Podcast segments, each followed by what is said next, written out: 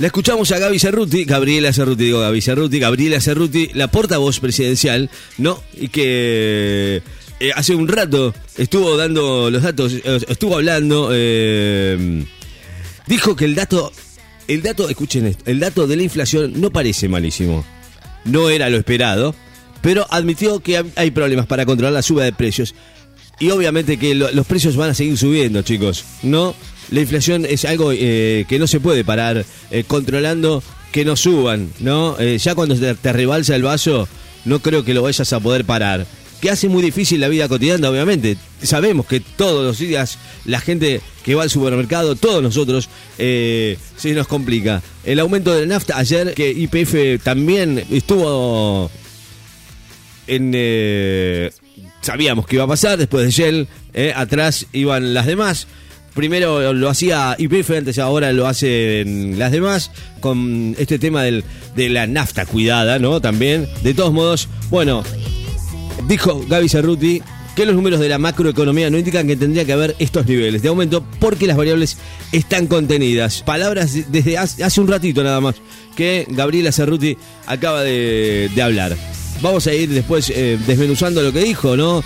El conflicto diplomático también con Ecuador, otra cosa que también nos, nos, pone en el punto de mira, ¿no? A pesar de la escalada del conflicto diplomático entre Argentina y Ecuador, sobre la situación de María de los Ángeles Duarte, ex ministra de Rafael Correa, condenada en tres instancias judiciales y en dos gobiernos distintos por corrupción, dijo Cerruti hoy que las relaciones son de cercanía y hermandad, como con todos los países de Latinoamérica. El canciller ecuatoriano dijo que las eh, relaciones no están sufriendo ningún tipo de conflicto, es una situación puntual eh, que tenemos con Ecuador, relaciones de cercanía y hermandad como todos los países de Latinoamérica, dijo la portavoz, aunque eh, hay de por medio hay, hay un lío, ¿no? Em, con este tema, porque se le dio lugar a esta señora aquí en la Argentina y todos consultada sobre si el gobierno analiza rever el proyecto de lo que ha sucedido, todavía no sabemos. Las explicaciones en otra parte de la conferencia de la mm, de la portavoz de la presidenta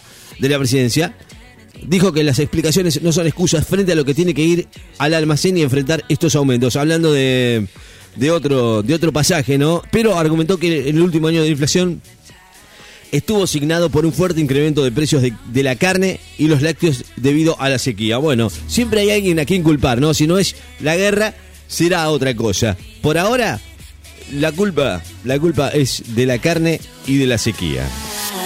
You